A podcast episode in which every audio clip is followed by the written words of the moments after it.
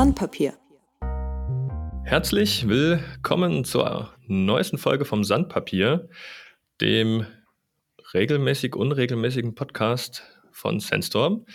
Heute bin ich euer Moderator Tobias und ich habe mir heute einen ganz tollen Gast eingeladen, den Dr. Lars Kilian. Ich habe versprochen, dass ich den Titel zumindest mal benutze am Anfang. Ähm, heute soll es um das Thema Erwachsenenbildung gehen und warum der Lars prädestiniert ist, darüber mit mir zu sprechen. Äh, das werden wir gleich, gleich mal klären. Ich bin sehr gespannt äh, auf die heutige Folge vom Sandpapier. Herzlich willkommen, Dr. Lars Kilian. Hallo. Ich freue mich sehr, dass es äh, klappt, dass wir zusammen einen Podcast aufnehmen, weil ich das Feedback bekommen habe, dass Folgen, wo wir mit anderen als uns selbst reden, äh, auch sehr spannend sind. Äh, okay. äh, die Folgen, in denen wir uns mit uns selbst beschäftigen und über unsere Kultur oder so reden, sind natürlich auch ganz toll und die technischen auch. Aber heute habe ich mal wieder die äh, Ehre, mit tja, einem Kunden, einem Partner von uns zu sprechen. Du arbeitest beim Deutschen Institut für Erwachsenenbildung. Jawohl. Wie, vielleicht kannst du mal ganz kurz erzählen, Lars, wie hat es dich dorthin verschlagen und was machst du dort? Oh, das ist eine lange Geschichte. Dann kann ich wirklich ausholen. Also, ähm, willst du die Short Version oder die Long Version? Na, fang mal an. Ich, ich hake dann ein mit Zwischenfragen. Also ich habe ähm, unter anderem Erwachsenenbildung studiert äh, in den späten 90er Jahren und äh, da begegnete mir das äh, DIE, das Deutsche Institut für Erwachsenenbildung, äh, hin und wieder äh, im Studium, weil das DIE damals schon hm, sehr viele Produkte lieferte, die für Studierende ganz interessant sind. Die sind zum einen wissenschaftlich orientiert, zum anderen aber auch sehr praxisnah, ähm, also für die Bildungspraxis dann auch aufbereitet und so kam es durchaus vor, dass ich immer mal wieder auf Materialien vom DE stieß in der Bibliothek, später auch äh, im Netz und äh, dachte, das ist ein toller Verein. Das ist ein, das ist ja wirklich ein Verein, es ist ein EV, äh, ist eine tolle Einrichtung. Ähm, und ich lernte dann im Laufe meines Berufslebens immer mal wieder Menschen aus dem DEE kennen, die allesamt äh, echt angenehme Menschen waren kritisch, reflektiert, äh, an der Sache interessiert. Und es war immer eine Freude, mit diesen Leuten zusammenzuarbeiten in ganz, ganz unterschiedlichen Kontexten. Sei es äh, im Projektbetrieb. Äh, ich war etwa 20 Jahre lang im Hochschulwesen tätig. Äh, und dann hatten wir durchaus Projekte der Erwachsenenbildung, die zum Teil mit dem DEE ähm, abgewickelt wurden oder durchgeführt wurden. Und da hatte ich äh, immer mal wieder Kontakte zum DEE.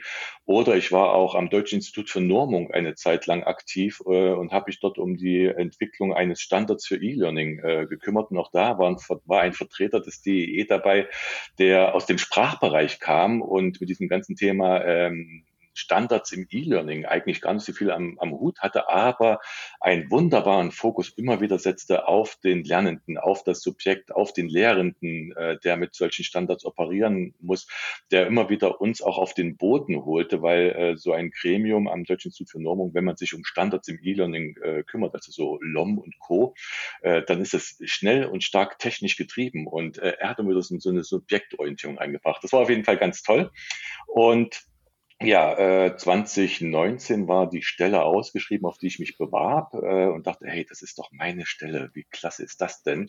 Habe mich beworben und habe das Glück gehabt, im April 2019 tatsächlich am DEE diese Stelle zu bekommen. So kam ich zum Deutschen Institut für Erwachsenenbildung und bin seitdem dort glücklich und zufrieden. Und deine St das äh, hört man natürlich gern. äh, was ist jetzt deine aktuelle Aufgabe? Was war die Stelle, die wie für dich gemacht war?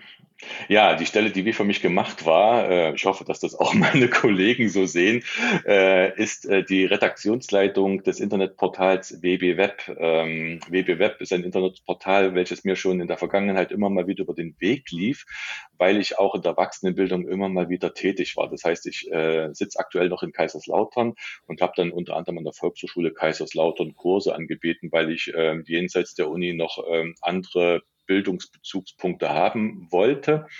Und da konnte ich tatsächlich immer mal so ein bisschen recherchieren, ähm, was man denn so alles beachten muss, nicht nur aus pädagogischer Sicht. Das habe ich ja als studierter Erwachsenenbildner so zumindest aus der Theorie hm, ganz gut äh, aufgepackt bekommen, was ich auch, denke ich, erfolgreich in meine Lehre an der Hochschule oder an der Universität umsetzen konnte.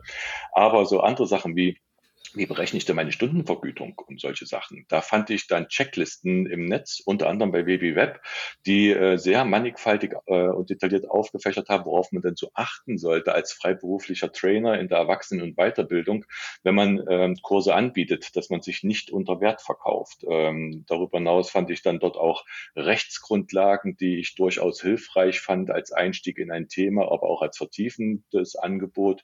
Und insofern war ich da ganz äh, happy, dass WBWeb BBWeb äh, diese Stelle als Redaktionsleitung ausgeschrieben hatte und ich dachte, ich bewerbe mich mal drauf ähm, und habe vielleicht das Glück und ich hatte es ja, äh, dort auch einsteigen zu können. Super spannend. Das heißt, äh, du schreitest mit großen Schritten auf dein zweijähriges Jubiläum zu. Jawohl. Genau. Wenn mich die Mathematik jetzt nicht trügt. Nein, ist richtig. Okay. Äh, Im April äh, sind es zwei Jahre, aber Corona-bedingt bin ich natürlich jetzt nicht zwei Jahre vor Ort gewesen. Das ist das äh, auch, wie soll ich sagen, Schöne an diesem Arbeitsbereich. Äh, WBWeb ist ja ein Internetportal und wir schaffen hier Angebote für Lehrende der Erwachsenenweiterbildung. Man schätzt die Zielgruppe von äh, diesen Personen auf etwa 560.000 Pi mal Daumen in Deutschland. Und äh, das heißt, wir publizieren halt äh, alles online und äh, das ist natürlich in Corona-Zeiten richtig klasse, weil ich äh, jetzt mit meinem Team auch weiter problemlos arbeiten konnte und nicht nur weiterarbeiten konnte, sondern wir hatten alle Hände voll zu tun, weil Corona bedingt natürlich jetzt auf einmal das ganze Thema Digitalisierung äh, aufploppte, was uns viel Arbeit äh, brachte. Dann lass uns doch mal ganz kurz drüber sprechen, was Erwachsenenbildung bedeutet. Du verbindest da ganz viel mit und ich vielleicht ein bisschen was Diffuses. Ähm, was würdest du sagen, ist, ist das Ziel von Erwachsenenbildung und warum gibt es das? Ja, das ist äh, tatsächlich ähm, das könnte es jetzt etwas breiter fassen. Also äh, zum einen äh, kommt dieser ganze Aspekt des lebenslangen Lernens, äh, manche sagen auch äh, ironischerweise lebenslängliches Lernen ähm, äh, hier zum Tragen. Das heißt, äh, wie wir alle wissen, die Welt entwickelt sich weiter, sie dreht sich nicht schneller, aber gefühlt gibt es immer kürzere Zyklen von Innovationen, die es erforderlich machen, dass äh, wir uns auch permanent äh, Wissen aufschaffen, ähm, Wissen anreichern und da auch Kompetenzen entwickeln, damit wir in dieser Welt äh, bestehen können. Das hätte erstmal grundsätzlich diesen Fokus auf Qualifikation, den ich nicht so sehr mag, weil Qualifikation natürlich eine starke Ausrichtung auf, den beruflich, auf die berufliche Verwertung hat. Und es heißt nicht umsonst Erwachsenenbildung und nicht Erwachsenenqualifikation, ähm, weil die Erwachsenenbildung für mein Dafürhalten ihre Stärken gerade darin ausspielt, dass sie Bildungsprozess auch initiieren möchte. Bildung als eine Stärkung der Ich-Kräfte, der Selbstkräfte, dass ich auch in die gesellschaftliche Teilhabe reinkomme. Und so sind die Felder der Erwachsenenbildung auch deutlich breiter gestreut als das, was in der äh, beruflichen Weiterbildung zum Beispiel der Fall ist, wobei ich da jetzt nicht, äh, die nicht schlecht reden möchte, weil sich die Felder auch immer mehr verwischen. Äh, angefangen zum Beispiel bei der Alphabetisierung und Grundbildung äh, als ein Thema, welches äh, für die Erwachsenenbildung schon seit langer Zeit relevant ist, bis hin zu kultureller Bildung, die jetzt nicht äh, originär äh, einer beruflichen Verwertbarkeit ähm, zweckdienlich äh, ist, aber natürlich auch äh, für Leute, die in dem Bereich tätig sind, äh, dann auch äh, im beruflichen Tätigkeitsbereich äh, von Vorteil ist, natürlich. Aber nichtsdestotrotz können sich auch alle mhm, anderen, mhm, die interessiert sind, äh, mit diesem Thema auseinandersetzen und so ihr Wissen über die Welt, über uns, äh, ja, über die Welt äh, erweitern. Und das ist das Schöne an der Erwachsenenbildung. Wir arbeiten hier mit Personengruppen, die eigentlich freiwillig äh, in die Veranstaltungen kommen, weil sie ein originäres eigenes Bildungsinteresse haben, auch wenn sie vielleicht nicht sagen würden, ich möchte mich bilden, ähm, sondern ich möchte einfach was lernen, äh, sind das trotzdem schon echte Bildungsinteressen, die sich deutlich davon unterscheiden, was in einer allgemeinbildenden Schule passiert. Da haben wir die Schulpflicht, wir haben auch nicht die Erwachsenenbildungspflicht.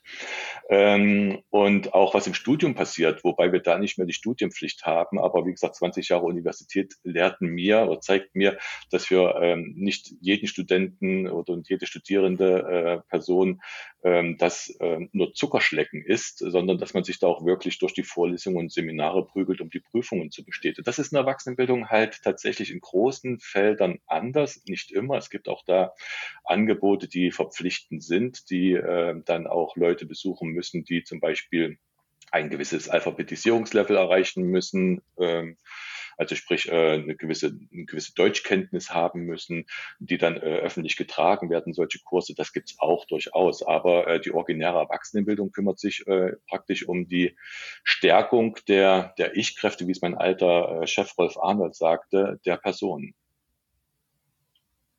Mhm. Und jetzt habe ich so ein bisschen vor Augen die Volkshochschule. Das ja. ist so was, was ich damit verbinde. Ist das dann Hängt, hängt das irgendwie mit euch zusammen oder ist das ein Kanal, wo, wo Erwachsenenbildung passiert und da gibt es noch ganz viel mehr, was ich gar nicht auf dem Schirm habe? Nein, die Volkshochschulen sind natürlich gerade in Deutschland äh, eine der großen Vertreter der Erwachsenenbildung. Die sind halt äh, organisiert, bundesweit aktiv. Äh, so in ziemlich jedem Ort gibt es eine Volkshochschule oder äh, man bietet halt auch im ländlichen Raum dann solche Volkshochschulen an, wo man mehrere äh, sag ich mal, dörfliche Strukturen zusammenfasst und da so einen Bildungsort ähm, etabliert. Und die sind in Deutschland tatsächlich der größte Bereich der Erwachsenenbildung. Aber darüber hinaus gibt es ganz viele ähm, Einrichtungen, äh, Anbieter, die auch neben den Volkshochschulen aktiv sind, die privatwirtschaftlich äh, sich organisieren. Und ich sprach von, von den 560.000 erwachsenen BildnerInnen, die äh, in Deutschland äh, so roundabout existieren die sind nicht alle an den Volkshochschulen tätig, sondern das sind ganz viele Menschen, freiberufliche TrainerInnen, die sich durchaus auch in der Volkshochschule äh, ihr, ihr Geld verdienen können, aber die auch äh, vollkommen frei und losgelöst von der Volkshochschule als One-Man-Show äh, äh, Bildungsangebote offerieren. Mhm. Okay, das heißt, das, das, das Feld ist groß, die Bildungswilligen sind dankbar. ich hoffe es. Weil es aus einer intrinsischen Motivation heraus geschieht. Das, das habe ich jetzt auf jeden Fall schon mal mitgenommen. Ja. Äh, zumindest in großen Teilen. Ähm, welche, welche Rolle nimmt aus deiner Sicht jetzt das DIE ein und dann im speziellen WB Web? Ja, also das DEE ist ja ähm, ein Institut, welches äh, der Leibniz-Gemeinschaft angehört. Äh, es ist äh, ausgesprochen, heißt es Deutsches Institut für Erwachsenenbildung, Leibniz Zentrum für lebenslanges Lernen, e.V., der Verein. Und äh, mhm. die Leibniz-Gesellschaft äh, kümmert sich sehr stark äh, um die anwendungsorientierte äh, Forschung. Also es ist eine, das sind wissenschaftliche Einrichtungen. Ich bin noch als wissenschaftlicher Mitarbeiter eingestellt. Es sind wissenschaftliche Einrichtungen, die aber nicht äh, so sehr in die Grundlagenforschung gehen. Auch das passiert hin und wieder, aber starken Bezug auf die Praxis haben. Das ist ein, eine Forderung, die Leibniz seinerzeit halt äh, äh postulierte, dass die Praxis immer im Blick der Wissenschaft sein sollte. Und das DEE hat äh, drei Zielgruppen, die es bedienen möchte und auch bedient. Das ist zum einen die, in dem Fall Erwachsenenbildungspraxis als Deutsches Institut für Erwachsenenbildung, aber auch ähm, die Bildungspolitik und die Wissenschaft. Das habe ich gerade kurz überlegt. ähm, also wir, wir arbeiten sozusagen wissenschaftlich auch für die Wissenschaft. Ähm, wir arbeiten forschend äh, für die Bildungspraxis, um denen äh, Empfehlungen zu geben, Handreichungen zu geben, dass die Praxis äh, besser gestaltet werden kann. Und wir wirken auch in die oder versuchen in die Politik äh, hineinzuwirken. Also die Politik ist unser dritter Stakeholder. Und WWWeb ähm, mhm. ist ein Portal, welches ähm, entwickelt wurde äh, weit vor meiner Zeit. Also es äh, gab äh, im Vorfeld ein, ein Projekt, welches ErwachsenenbildnerInnen äh, aus der Praxis befragte, was braucht ihr denn für Supportstrukturen, für Unterstützungsstrukturen, damit ihr äh, Kompetenzen äh, äh, entwickeln könnt, damit ihr euch professionalisieren könnt. Und da kam heraus, dass äh, man ein Portal entwickeln sollte oder ein Portal bräuchte, welches im Netz verfügbar ist und nicht irgendwo als eine Anlaufstelle, als eine Institution, die dann in Frankfurt steht oder in Berlin, wo aber keiner hinkommt und die dann äh, vielleicht Bücher produziert, sondern es sollte im Netz äh, sein, es sollten zu, äh, Ressourcen bereitgestellt werden, die frei zugänglich sind. Und so kam äh, die Idee, WB Web zu entwickeln. Ähm, WBWeb ist ein Portal, welches äh, diesen Anforderungen gerecht wird. Äh, alle unsere Materialien sind äh, sogenannte Open Educational Resources, also frei verfügbare Bildungsmaterialien, die alle auch entsprechend mit einer sogenannten Creative Commons Lizenz lizenziert sind. Äh, das ist in dem Fall CC by SA 3.0. Deutschland. Es sei denn, wir haben äh, mal eine Ressource irgendwo dabei oder müssen eine Ressource verarbeiten, die nicht frei verfügbar ist. Dann wird es aber explizit äh, erwähnt, dass man die nicht einfach so äh, nutzen bzw. weitergeben kann. Aber das ist wirklich nur ein ganz, ganz, ganz geringer Bruchteil. Wir achten darauf, dass diese äh, Ressourcen frei verfügbar sind. Ja, und das ist der Auftrag oder die Idee von WB Web, ähm, die Kompetenz von Lehrenden der Erwachsenenweiterbildung äh, zu erweitern die Professionalisierung äh, in diesem Bereich zu unterstützen für die Bildungspraxis. Jetzt frage ich mich, das, das ist ja also schön, toll, ähm, wenn sozusagen diese Möglichkeiten geschaffen werden, aber irgendjemand muss das ja bezahlen. Ja. Wie, wie, wie wird denn das DE finanziert? Wie, wo kommt denn das Geld dafür her? Das Geld äh, ist anteilig von Bund und Ländern äh, zusammengestellt. Also Bund und Ländern ist Plural ist falsch, Bund und Land. Und zwar zahlt Nordrhein-Westfalen anteilig einen Beitrag äh, für das DEE und der Bund äh, den, den anderen Teil. Jetzt kann ich jetzt nicht genau sagen, wie die Zahlen exakt aussehen, aber ich glaube, es ist hälftig. Also 50 Prozent. Aber es ist ähm, sozusagen also aus, aus öffentlichen ja. Ja, also aus öffentlichen Es ist die öffentliche Hand, die äh, dieses, diese Einrichtung finanziert. Würde ich mich jetzt mal aus dem Fenster lehnen und sagen, da habe ich das Gefühl, meine Steuergelder tun was Gutes. Das freut mich, wenn du das Gefühl hast. Äh, ich denke auch tatsächlich, also du hast ja gemerkt, äh, ich bin ein großer Fan des DEE und komme mir manchmal vor wie so ein bezahltes Werbemaskottchen. Mittlerweile werde ich ja tatsächlich dafür bezahlt. Ähm, äh, wir haben aber organisationsintern auch immer wieder viele äh, Diskussionsprozesse über unser Selbstverständnis, äh, über unsere Arbeit, die gut und produktiv sind. Und da äh, tatsächlich denke ich manchmal so, oh Gott, ich kann gar nicht so viel kritisieren, weil das DEE für mein Gefühl wirklich viel Gutes tut. Es hat äh, ähm, äh, als Verein wirklich einen unheimlich guten Output, ähm, der fundiert ist, der äh, wertvoll ist für die drei Bereiche, die ich gerade erwähnte, Wissenschaft, äh, Politik und Praxis. Und ähm, ich habe tatsächlich den Eindruck, dass da keine, ich sag's mal so, Schnarchnasen unterwegs sind, sondern dass da wirklich die Leute sehr stark an den Themen arbeiten und sich bemühen, da auch guten ähm, Output zu generieren. Äh, es gibt natürlich auch darüber hinaus ähm, gewisse Qualitätsmanagement- und Sicherungsprozesse, die hier wirken. Ein Thema ist zum Beispiel eine Evaluation, die alle Jahre, äh, nicht alle Jahre, aber alle sechs oder sieben Jahre stattfindet. Alle Leibniz-Einrichtungen werden evaluiert und das ist äh, definitiv kein wie soll ich sagen, kein, kein Kaffee trinken. Das ist kein Kaffeekränzchen. Da bereiten wir uns intensiv drauf vor und haben auch immer diese Evaluation vor Augen, weil diese Evaluationen, wenn die im Worst Case äh, schlecht ausfallen, dazu führen können, dass, ähm, dass die aus dieser Leibniz-Gemeinschaft ausgeschlossen wird. Das heißt, wir müssen schon auch zeigen, was mhm. wir in den Evaluationszeiträumen äh, schaffen. Es gibt eine Zwischenevaluation, die war jetzt vor zwei Jahren wo man schon mal schaut, wie sieht's denn so aus mit dem DEE, äh, wohin geht die Reise und äh, da werden alle Abteilungen, alle Bereiche, so auch WB Web, dann vorgestellt. Es äh, gibt dann durchaus kritische Fragen und dann gibt es auch einen äh, Evaluationsbericht, der äh, uns sagt, ob wir auf einer guten Reise sind und wo auch Nachbesserungsbedarf ist. Ähm, und die große Evaluation steht jetzt nächstes und Jahr ins Haus und die ähm, zeigt dann sozusagen nochmal, ob wir gut aufgestellt sind äh, und zeigt uns auch vielleicht äh, blinde Flecken, die wir als Organisation im Laufe der Zeit entwickeln. Wobei ich hoffe, dass wir ein wenig blinde Flecken haben und auch zuversichtlich bin. Wie, wie ist es beim, beim DE? Äh, wird die, wird die, wie soll ich sagen, die Strategie hauptsächlich von, von von der Organisationsführung festgelegt oder ergibt die sich aus dem, woran geforscht werden will? Oder ist das so ein wechselseitiger Prozess? Hm. Das ist jetzt tatsächlich nicht ganz einfach für mich, diese Sache zu beantworten, weil ich nicht in alle Bereiche reinschauen konnte bislang in, der, in dieser Tiefe, Corona-bedingt. Wie gesagt, ich bin jetzt knapp zwei Jahre dabei und nach einem Jahr, vor einem Jahr, also im April äh, wäre ich ja, hätte ich ja einjähriges Jubiläum gehabt, aber davor hatten wir schon den ersten Lockdown. Insofern ähm, ist es nicht ganz einfach, immer in alle Prozesse reinzuschauen, aber ich kann dir gern meine Wahrnehmung aus der Abteilung Wissenstransfer, äh, dem WBWeb zugehört, äh, angehört, ähm, berichten. Es ist tatsächlich so ein wechselseitiger Prozess in meiner Wahrnehmung. Ähm, es gibt strategische Entscheidungen, die der Vorstand äh, mit dem Leitungskollegium in Absprache entwickelt.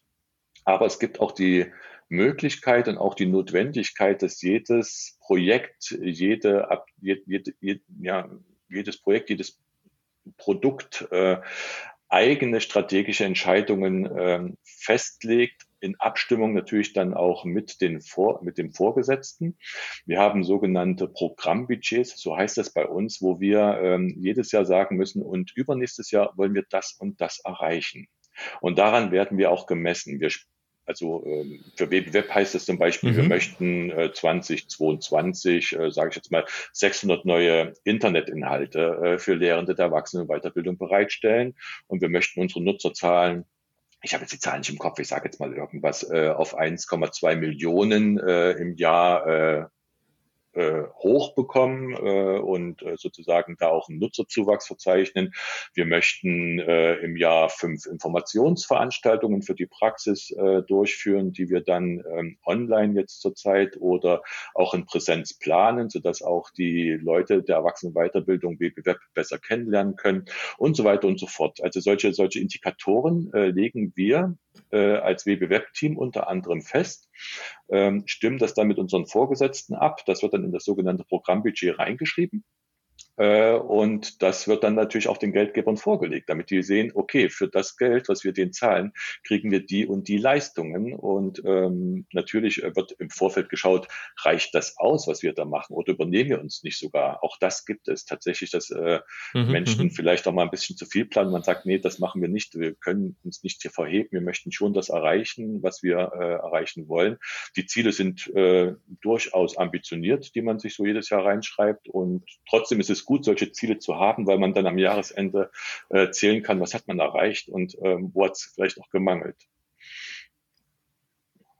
Klingt jetzt gar nicht so anders, als das bei Unternehmen gemacht wird. Also kommt mir bekannt vor, dieser, dieser Prozess. In der Tat, okay. aber ich bin 20 Jahre Hochschule gewohnt und da war es nicht der Fall. Also da kennt man das nicht. Dann arbeiten die wissenschaftlichen Mitarbeiter sozusagen vor sich hin. Klar, man hat seine Lehrveranstaltung, die kann man abhaken und runterreißen. Das interessiert dann, oder das geht häufig unter im großen Rauschen der Uniwelt und äh, wie viel Paper man schreiben muss, dafür gibt es keine äh, Empfehlung. Also je mehr, desto besser, aber es ist kein ja. Garant dafür, dass okay. man an einer Universität dann eine Professur zum Beispiel bekommt. Wie viel, äh, nee, nicht wie viel, äh, worin bist du denn promoviert, wenn ich fragen darf? Ich habe in, äh, ich bin ein Dr. Phil, äh, also ich bin äh, promoviert in der Philosophie äh, und habe aber speziell in der Pädagogik äh, promoviert, allerdings nicht in der Erwachsenenbildung tatsächlich, sondern mein Thema war eher ein mein Promotionsthema beschäftigte sich eher mit der Frage, wie Qualitätssicherungsprozesse in Schulen äh, als Bildungsinstitutionen erfolgreich einfließen können. Also ich habe, äh, um es ganz konkret zu machen, äh, an saarländischen Berufsschulen, und zwar an allen saarländischen Berufsschulen, einen äh, Qualitätsmanagementprozess äh, begleitet. Das war ein Forschungsprojekt im Auftrag des Bildungsministeriums des Saarlands, ähm, die gesagt haben, unsere Schulen brauchen irgendwie Qualitätssicherungskonzepte.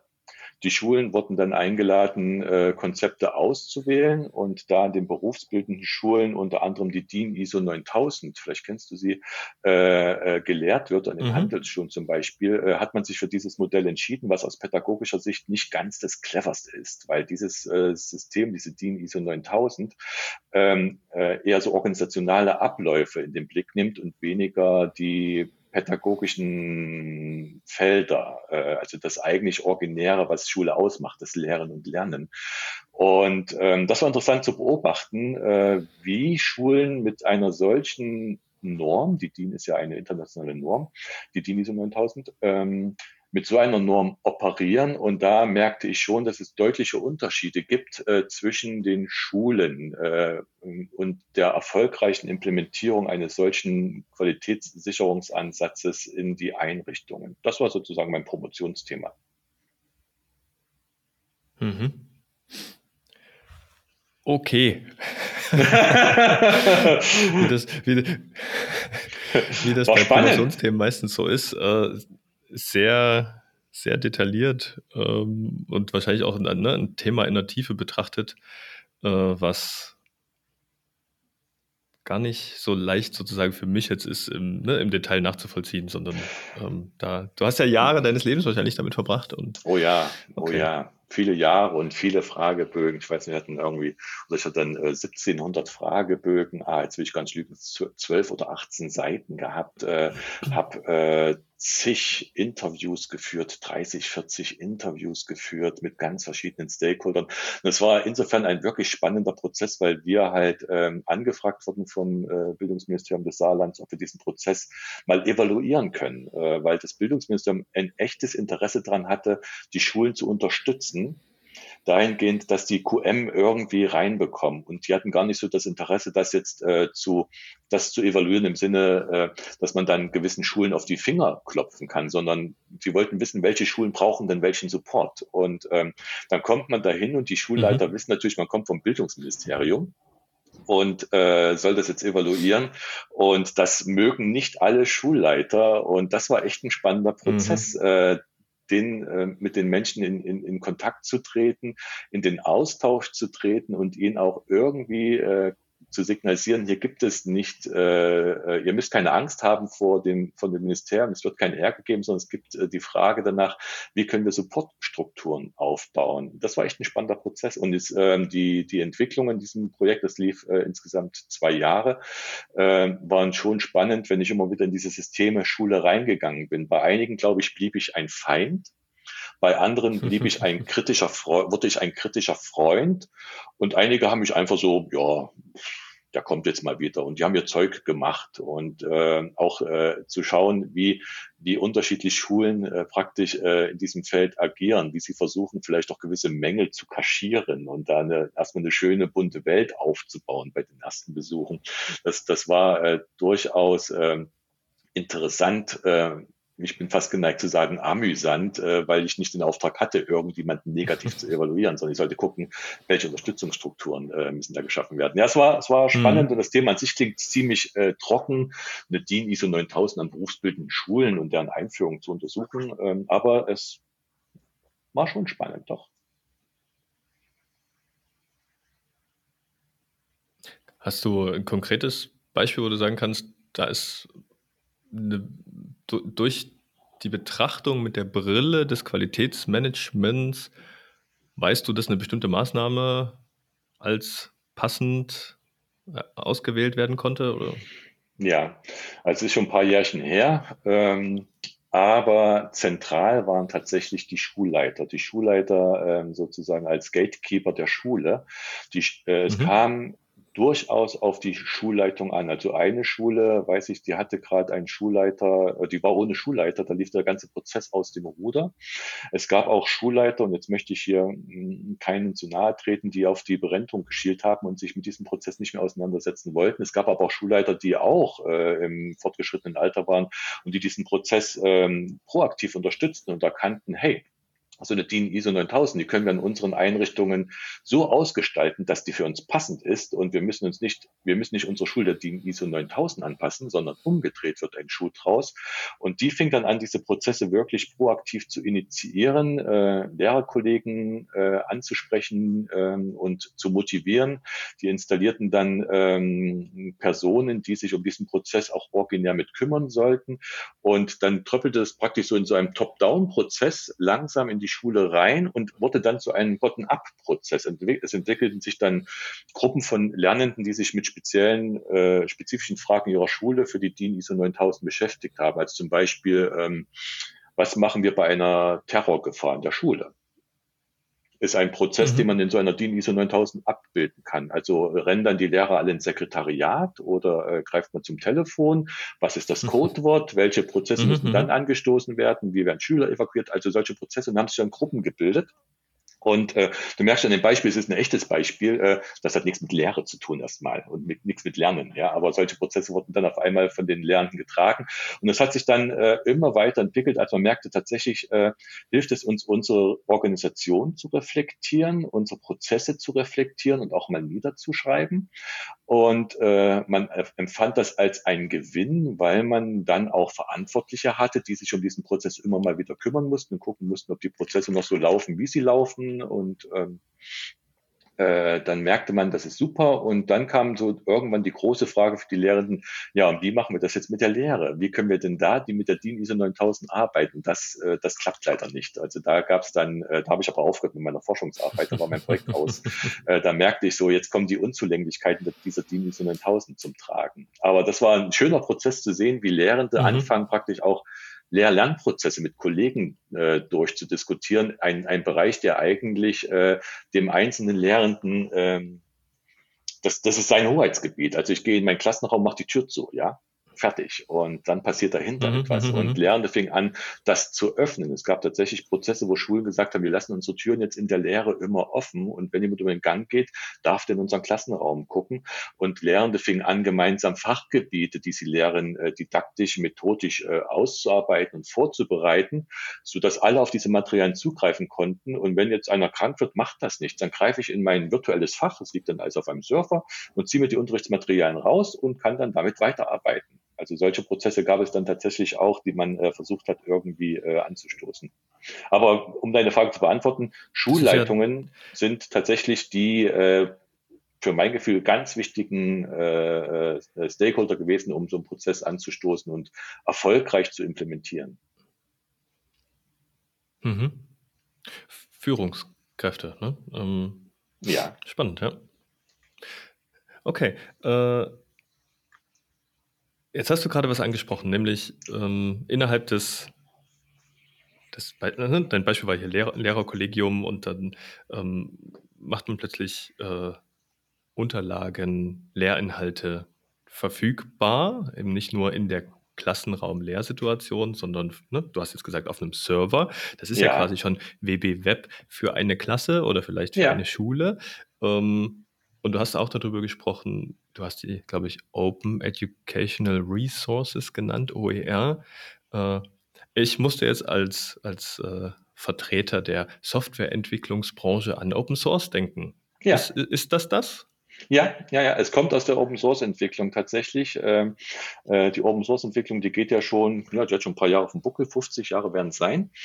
Ähm, und äh, das geht sozusagen in diese ganzen Openness-Strategien hinein. Also die Open Source äh, Idee war ja, dass man den Quellcode offenlegt und äh, die Community einlädt, an dem Quellcode weiter zu arbeiten, wie das NEOS zum Beispiel auch tut, äh, wenn ich richtig informiert mhm. bin, oder? Ist NEOS Open Source? Ja, ja. Natür ja natürlich. Ja, ja, okay, ist ja auch Neos, E äh, EOS, OS, Open Source. Ähm, ähm, vielleicht kommt er tatsächlich daher, ich weiß es nicht. Vielleicht kommt es, ich weiß nicht, wo der Name herkommt. Nein. Nein, okay. Aber ähm, tatsächlich äh, kommt das sozusagen aus dieser Idee heraus, dass man ähm, äh, Entwicklungen quelloffen darlegt, die Community einlädt, die anzupassen und auch in der Qualität zu verbessern. Äh, daraus entwickelte sich so eine Open-Bewegung, die mittlerweile in verschiedensten Bereichen äh, Fuß fasste. Äh, und für den pädagogischen Bereich gab es dann irgendwann diesen Ansatz, Ansatz des Open Education. Ähm, und man merkte, man bräuchte dann aber auch äh, eine sogenannte Praxis, die das irgendwie lebt und auch äh, beschreibt, also sozusagen ein theoretisches Modell, wobei da bin ich jetzt nicht wirklich äh, sprechsicher, äh, wer da genau wie was gemacht hat. Und äh, man merkte, man braucht natürlich auch irgendwie Lern- oder Bildungsressourcen, die dann frei verfügbar sind. Das wäre praktisch bei euch dann der Code.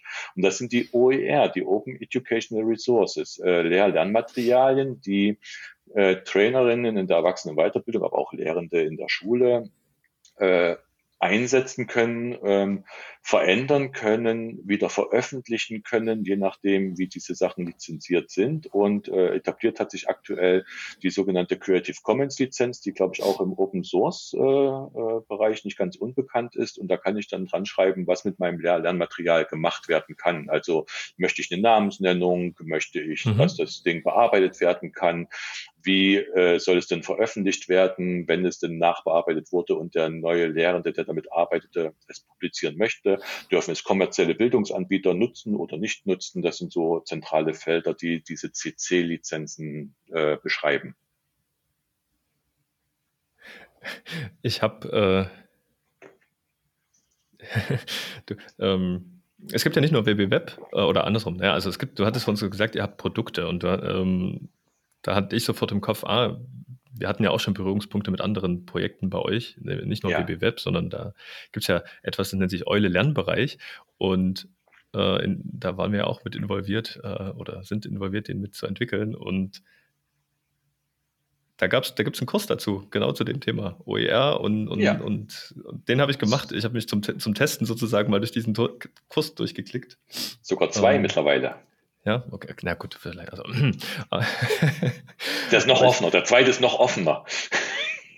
aber ich, ähm, jetzt, jetzt stößt es auf, bei mir auf eine mega Resonanz, dieses Thema Open. Ne? Weil klar, wir haben ja auch schon gesagt, ne, sind selber äh, Teil einer Open Source Community, ja. ganz, ganz speziell eben dem NEOS Content Management System und nutzen in allen Softwareprojekten, die wir machen, offene, ne, offene Software. Ja. Ähm, und dann gibt es diesen, diesen, diesen Ansatz sozusagen, ja auch jetzt in der Bildung mit den Open Educational Resources. Und ich frage mich, ähm, wie ist so dein Gefühl, wie populär ist das Ganze? Weil ich habe so diese großen Schulbuchverlage im Kopf, die vielleicht gerade in, ne, also mein, mein, meine Große geht jetzt gerade in die Schule, ne, die so ja, die großen Schulbuchverlage, die da die Finger drauf haben, was so sozusagen in den Schulen angewendet wird. Und jetzt habe ich Corona vor Augen und denke mir so, Open Educational Resources, Online Learning, das wäre doch eigentlich mega, das, das, das würde doch total gut passen in die aktuelle Zeit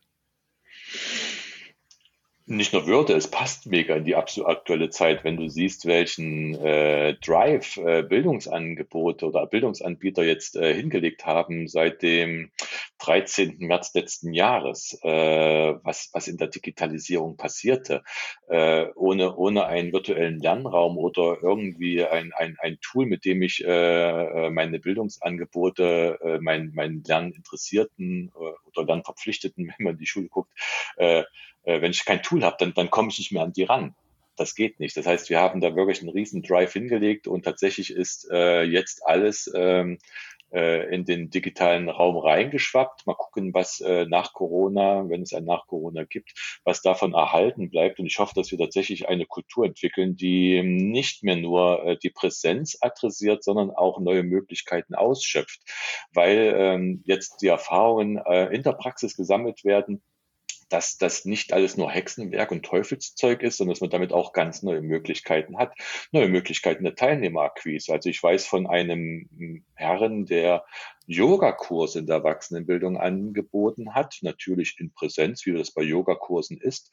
Und dann kam Corona und er hatte eine Gruppe, die er seit vielen, vielen Jahren begleitete.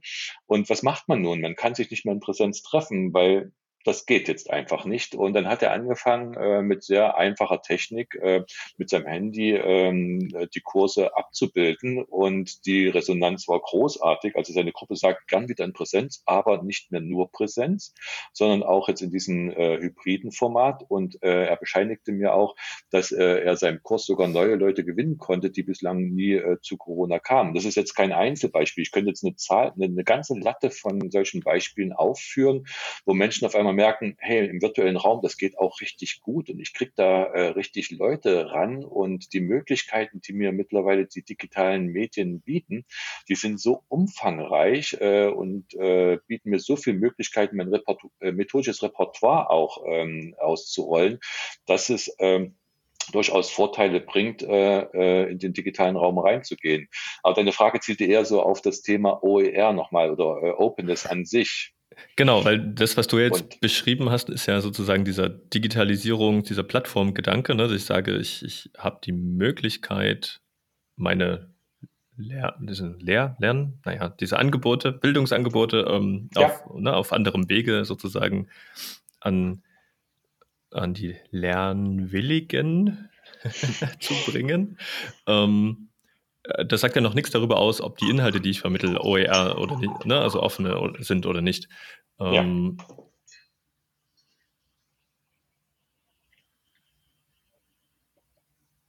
Und, und das ist ja, wie soll ich denn sagen, wenn, wenn, vielleicht hast, habt ihr, also ihr habt euch da bestimmt schon mal mit beschäftigt, äh, wenn ich Trainer bin oder Trainerin und ja. ne, ich verdiene mein Geld damit, bestimmte Inhalte zu vermitteln und ich werde dafür bezahlt, dass ich eben dieses Wissen darüber habe. Funktioniert das auch, wenn ich diese Inhalte aus offener Quelle beziehe? Natürlich.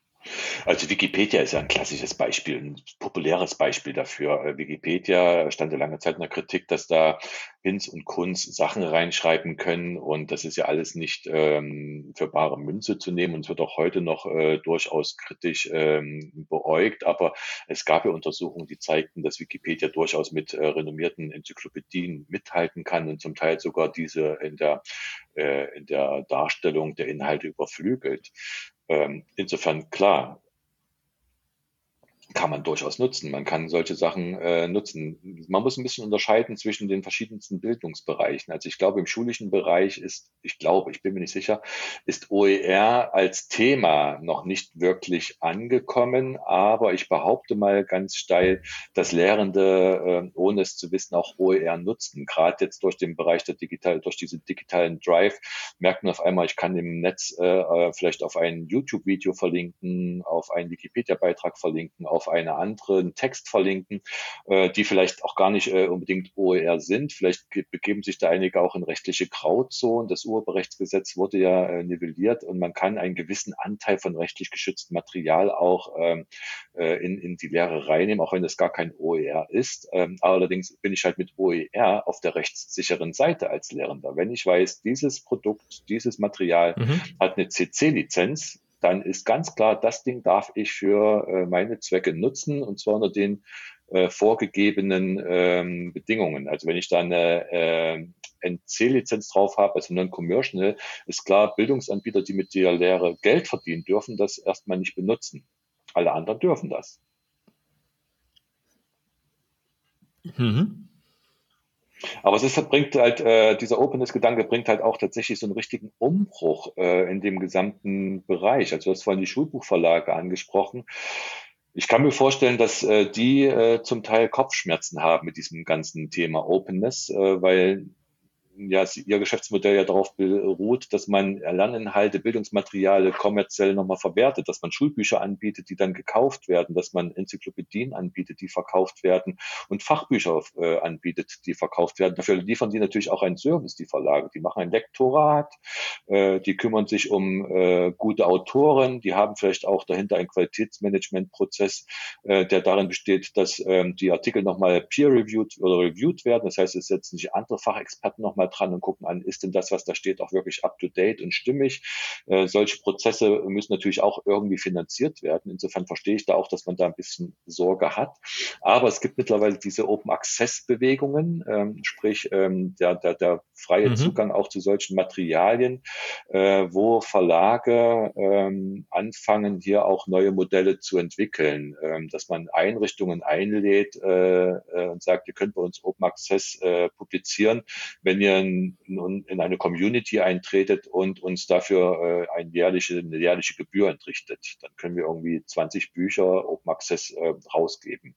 Und das ist natürlich, äh, wie soll ich wenn sagen, ganz schön. Wenn ich das mal ja. auf die wenn ich es auf die philosophische Ebene mal hebe, ne, dann würde ich sagen, es ist auch eigentlich interessant, dass wir als Gesellschaft so viel Geld dafür ausgeben. Ne, Schulbücher und so weiter müssen ja irgendwie werden, werden ja gekauft. Ja. Ähm, und dass Lehrer ganz, ganz, Lehrer und Lehrerinnen ganz, ganz viel Zeit damit verbringen, ne, Materialien aufzubereiten, möglichst passend äh, für ja. ihre jeweiligen Klassen und so weiter. Ja. Und das wird immer und immer und immer wieder gemacht und immer und ja. immer und immer wieder wird dieses Geld ausgegeben. Und wir als Gesellschaft sagen nicht, hey, lass uns das doch so ausgeben, dass das öffentlich allen zur Verfügung steht, jederzeit. Ja, es ist ein so ein Shift in diesem gesellschaftlichen Mindset. Also ähm, müssten wir jetzt gucken, wo kommt das denn her, das Verlagswesen? Also es gab es ja nicht immer. Also früher hatten wenige die Hoheit über das Wissen. Das waren meistens äh, äh, kirchliche Einrichtungen, Klöster und sowas, die die Bibliotheken hatten. Und dann gab es halt da die Buchschreiber, die die Bücher äh, von Hand kopiert haben ähm, und dann natürlich auch in die Bibliotheken der Kirchen einstellten. Aber dann konnten halt auch nur die, die Menschen äh, darauf zugreifen, die äh, Zugang zu diesen Bibliotheken hatten und darüber hinaus lesen und schreiben konnten. Das hat sich ja erst geändert, äh, seitdem Gutenberg mhm. kam und sagte, komm, wir drucken mal die Bücher und seine beweglichen Lettern da äh, vorstellte. Und auf einmal war Wissen äh, breiter verfügbar. Nicht, nicht für alle, weil auch Bücher kosteten weiterhin Geld, klar. Und lesen und schreiben konnte jetzt auch nicht unbedingt jeder, aber damit nahm sozusagen dieser, dieser, dieser, dieser, dieser Zuwachs an Wissen in der Gesellschaft, das nahm auf einmal rasant zu, aber parallel entwickelten sich natürlich dann auch die Verlage, die damit Geld verdienten. Und jetzt gibt es wieder so ein, so ein, so ein Shift im Denken. Es ist so, dass in unserer Gesellschaft in Deutschland es äh, mittlerweile nicht mehr unüblich ist, dass öffentlich geförderte Projekte im Wissenschaftsbetrieb auch ähm, die Auflage haben, dass die wissenschaftlichen Erkenntnisse als Open Access äh, publiziert werden, dass Daten, die gewonnen werden, auch frei verfügbar sind für andere Forschende zur Nachnutzung, sodass nicht jeder nochmal die, die, diese Daten nochmal generieren muss und dass man vielleicht auch auf bestehende Datenstrukturen aufsetzen kann. Also solche, solche Entwicklungen gibt es mittlerweile ganz klar und nicht erst seit zwei Jahren, sondern das gibt es auch schon durchaus länger, ähm, dass ähm, das Maßgaben sind, die von den Ministerien kommen, wenn sie Projekte fördern. Bitte Wissen frei verfügbar machen. Ist ja, genau, gibt es ja als Initiative im, im Softwarebereich genauso Public Money for Public Code. Ähm, ja. Ist das so ein Stichwort, was mir einfällt? Ne? Wenn, wenn, wenn ich öffentliche Gelder für etwas ausgebe, dann genau. macht doch bitte das Ergebnis auch öffentlich zugänglich. Ja. Dann gehört das doch uns allen. Äh, ich bin sehr gespannt. Würdest du sagen, das ist ein, wie soll ich sagen, ein Paradigmenwechsel, ein Umbruch, in dem wir uns da befinden gerade? Auf jeden Fall.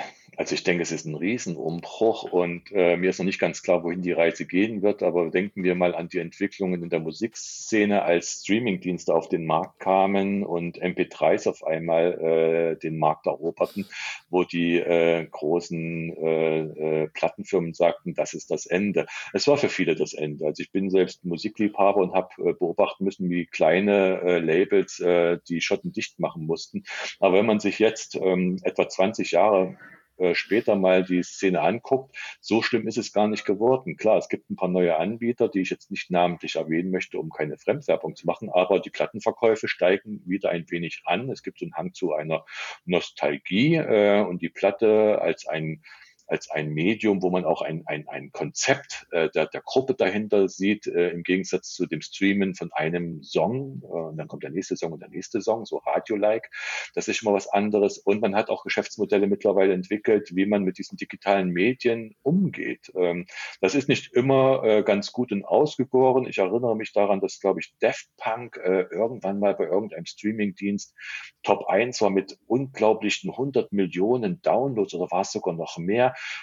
Und wenn man dann sah, was die im Endeffekt daran verdient haben, stand es nicht mehr im mhm. Verhältnis zu dem, was Michael Jackson verdiente oder Robbie Williams verdient. Also da waren keine 100 Millionen Dollar hinten dran, sondern es waren dann ähm, deutlich weniger äh, äh, Gelder, die da hinten dran standen. Äh, verdienen halt noch ein paar andere Leute mit. Das heißt, die, diese Geschäftsprozesse sind komplett im Umbruch, nicht nur im Platten- oder im Musikbereich, sondern natürlich auch im Verlagsbereich. Und ich bin neugierig, wohin die Reise gehen wird. Wie gesagt, es gibt gute Gründe, Verlage zu haben, weil sie durchaus auch Maßnahmen der Qualitätssicherung äh, äh, äh, treffen.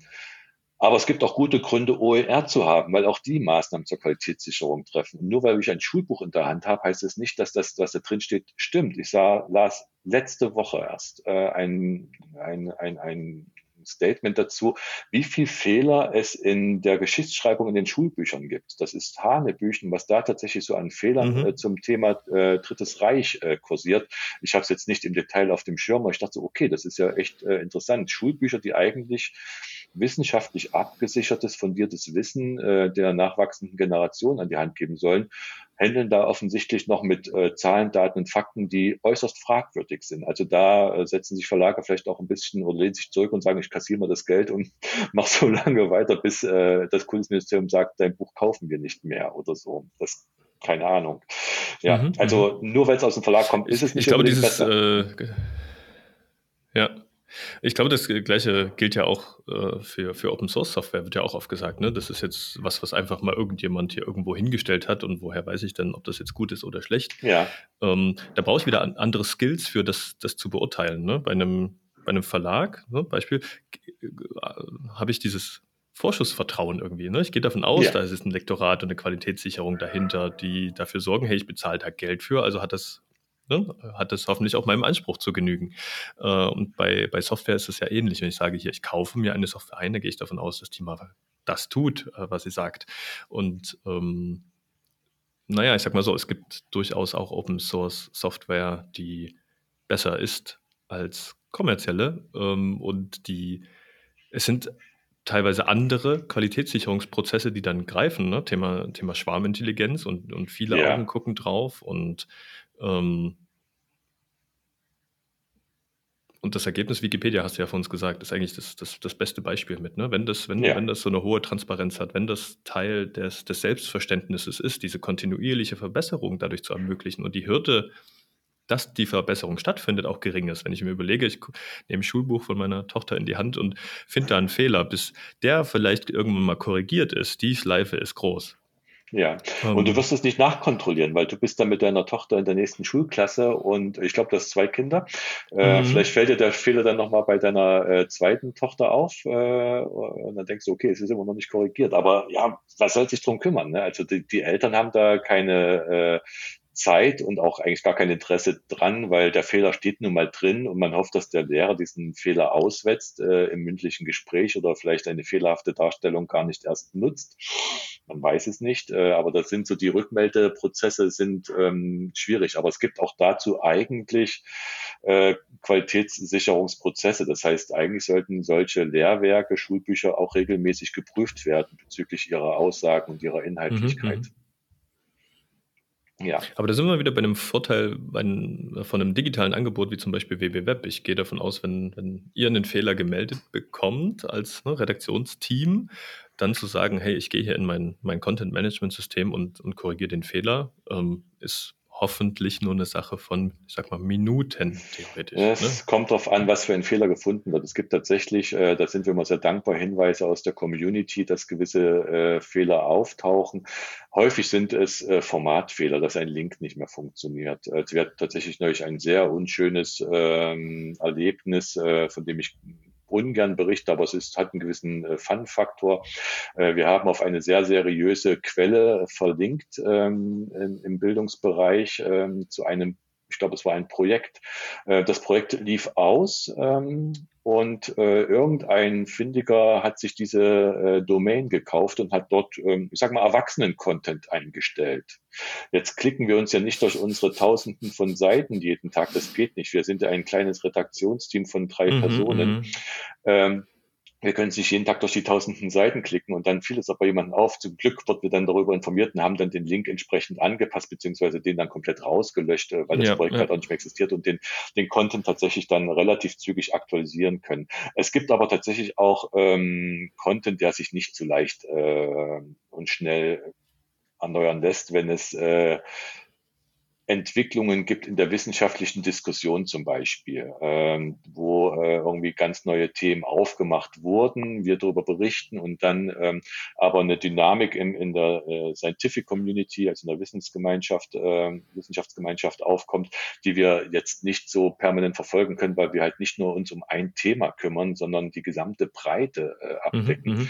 und dann kriegen wir irgendwann einen Hinweis, hier und da und dort, diese Diskussion und diese Diskussion müsste mit aufgenommen werden und dann wird es spannend spannend, weil dann müssen wir tatsächlich in die Bibliothek gehen. Das die hat ja eine eigene Erwachsenenbildungsbibliothek, eine sehr gut sortierte auch noch.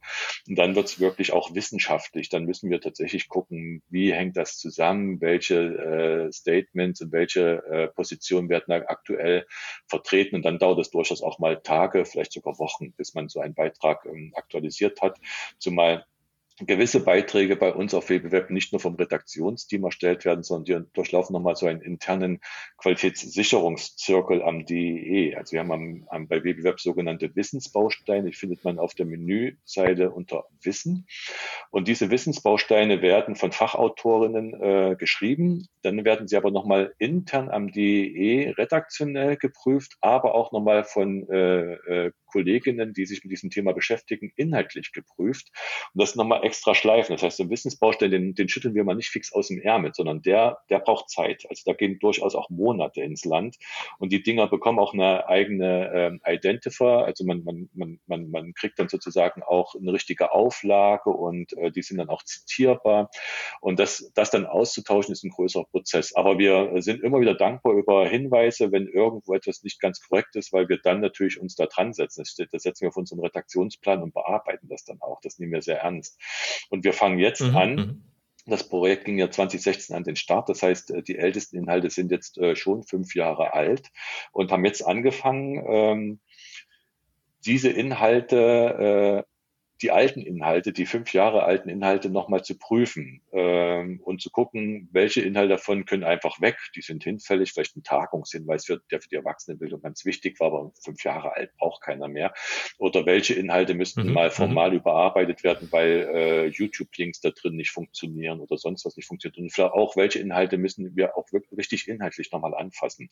Das ist jetzt ein Prüfprozess gewesen, der drei Monate lief. Äh, und tatsächlich heute Nachmittag habe ich ein abschließendes Gespräch zu diesem Thema und dann gucken wir, welche Inhalte bei WWWeb jetzt angefasst werden müssen, die fünf Jahre alt sind. Das ist ein Anspruch von mir, dass ich sage, äh, wir müssen jetzt ähm, gucken und diesen Prozess kontinuierlich weiterführen. Das heißt, äh, im nächsten oder in diesem Jahr fangen wir an, die Inhalte von 2017 uns anzuschauen und zu gucken, was ist denn da nicht passend und arbeiten parallel die Inhalte von 2016 mal durch und äh, machen die schon mal hübsch. Ja. Mhm. Ja.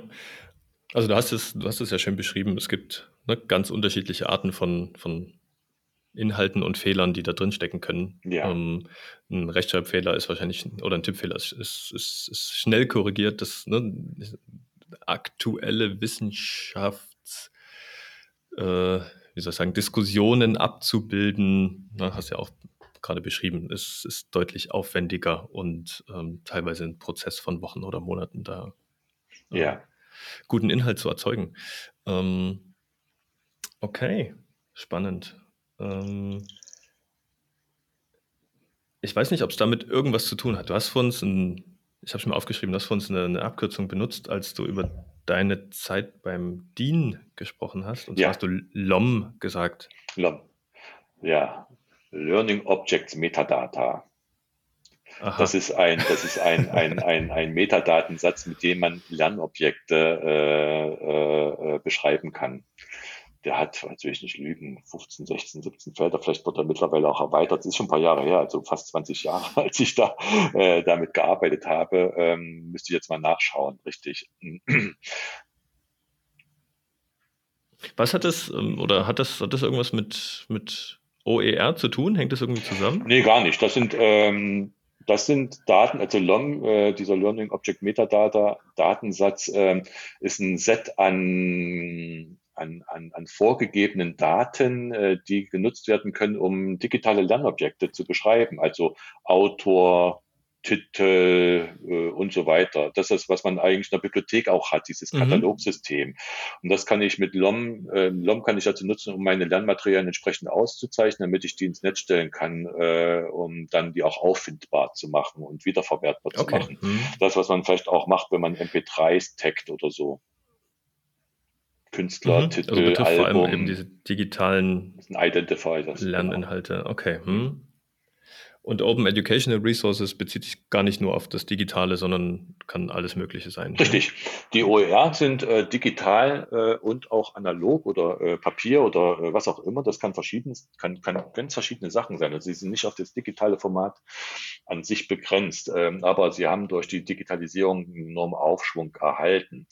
Ähm, Nichtsdestotrotz ähm, ist das Thema Standardisierung äh, im Bereich äh, OER ein hochspannendes und für mein Gefühl viel zu wenig beachtetes Thema, weil wenn ich Lernmaterialien ins Netz stelle als Lehrender, sei es eine PowerPoint, sei es eine, wie ich finde, gelungene PDF äh, für ein Arbeitsblatt, sei es eine theoretische Zusammenstellung zu einem gewissen Fachgebiet, dann kann ich die ins Netz stellen und mit CC by SA Lizenz versehen, sodass da schon mal die Lizenzsicherheit da ist. Aber wie finden denn andere Lehrende diese Inhalte, wenn ich keine Metadaten reingepackt habe? Also die müssten ja schon wissen, ähm, mhm. was da drin steht. Und wenn ich äh, PDF mit einem Lesschutz versehe, glaube ich, kann Google damit auch gar nichts anfangen. Dann kann Google so ein PDF gar nicht auslesen. Das heißt, ich stelle das Ding ins Netz, aber keiner findet es.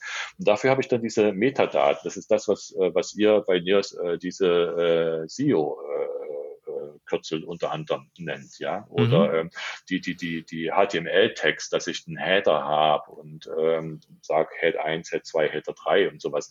Also diese diese Text, das machen unter anderem diese Standards, die helfen den technischen Systemen okay. Materialien mhm. zu finden, die ich suche und darüber hinaus, wenn sie gut sind, unterstützen sie sogar äh, Lehrende schon im Vorfeld einzuschätzen, ob das Material geeignet ist, in dem zum Beispiel drin steht, das ist ein Arbeitsblatt, ähm, welches Schüler oder Lernende alleine ausfüllen ausfüllen sollen oder es ist ein Gruppenarbeitsblatt. Das ist schon mal ein ganz guter Hinweis, äh, mhm. dass ich ein Gruppenarbeitsblatt nicht äh, meinen Schülern äh, in, ins Homeschooling gebe, die aber dort gar keine Gruppen haben und dann da sitzen, äh, was soll ich jetzt damit machen? Also das ganz, ganz praktische und ganz simple ja, ja. Äh, Hinweise dass man sozusagen dieses pädagogische mhm. und vor allen Dingen didaktische Setting auch noch irgendwie mit abbildet. Wie setze ich diese Sachen im Lehr-Lernkontext ein? Mhm. Ist dir eine Plattform bekannt, über die man typischerweise solche OERs findet. Also wenn ich an, an Open Source Software denke, dann ist GitHub so der Platzhirsch, ja. wo Software ja. veröffentlicht wird. Hm, also es gibt einige Ansätze hier und da und dort äh, vereinzelt. Für den Schulbereich ist mir das ZUM-Wiki, äh, ne, ZUM, ZUM, die Zentrale für Unterrichtsmedien, äh, ein Begriff. Ähm, ZUM-Wiki nicht, sondern ZUM heißt das Ding. Die haben auch mittlerweile ein Wiki, wo ähm, Lehrende durchaus äh, Arbeitsblätter, Lernmaterialien und so weiter äh, zur Verfügung stellen und die dort dann auch abgerufen werden können.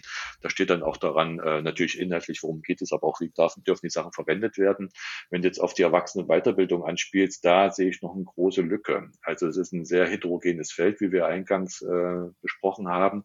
Und äh, bislang fühlt sich wohl noch keiner so richtig zuständig, hier mal ähm, ja so ein, so ein Repository äh, oder ein Referendarium aufzubauen, welches mhm. anfängt, diese Materialien zu sammeln. Es gibt erste Ansätze, ich würde jetzt auf den deutschen Bildungssurfer verweisen, die äh, hier und da und dort so Materialien sammeln, aber ich bin jetzt nicht sicher, möchte dem deutschen Bildungshof auch nicht zu nahe treten, zumal ich das wissen sollte, äh, ob das wirklich auch kontinuierlich gemacht wird.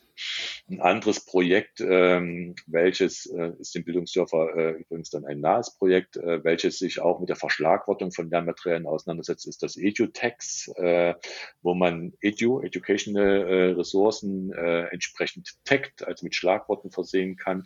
Aber dass man so eine große Bibliothek hat, ähm, wo Lehrende Materialien nicht nur finden und rechtssicher finden, und auch so finden, dass sie gut beschrieben sind wie in einer Bibliothek, sondern auch Materialien einstellen können, weil nicht jeder Lehrende hat einen eigenen Webserver oder nicht jeder Lehrende weiß unbedingt, wie man äh, Schlagworte vergibt, wie man mit diesen Standards aus, äh, umgeht. Das mhm, ist ja mhm. etwas, was, was Lehrende nicht machen müssen eigentlich.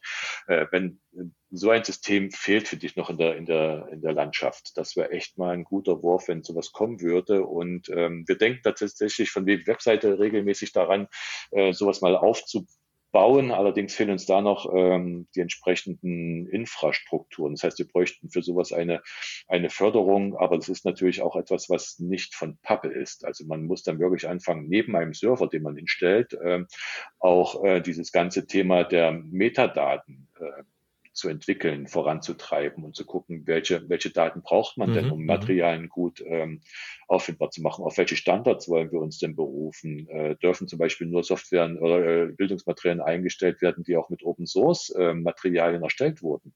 Das ist ein Problem für WWWeb mit dem wir mhm. gerade mhm. arbeiten. Wenn wir Videos erstellen, haben wir äh, Bezahlsoftware, äh, aber wir können diese Videos nicht einfach, äh, wenn wir sie entwickelt haben, nicht einfach äh, allen zur Verfügung stellen, weil die äh, Animationen, die das, also nicht Videos, Animationen meine ich, weil die anima animierten äh, äh, Elemente, eine Tafel oder ein Lehrer, immer noch urheberrechtlich geschützt von der Videosoftware sind. Das ist echt paradox. Also wir mhm. entwickeln mhm. mhm. Videos, äh, die Lehrende sich ja. angucken können, aber sie können sie nicht einfach mal so in ihre Unterrichtskonzepte übernehmen.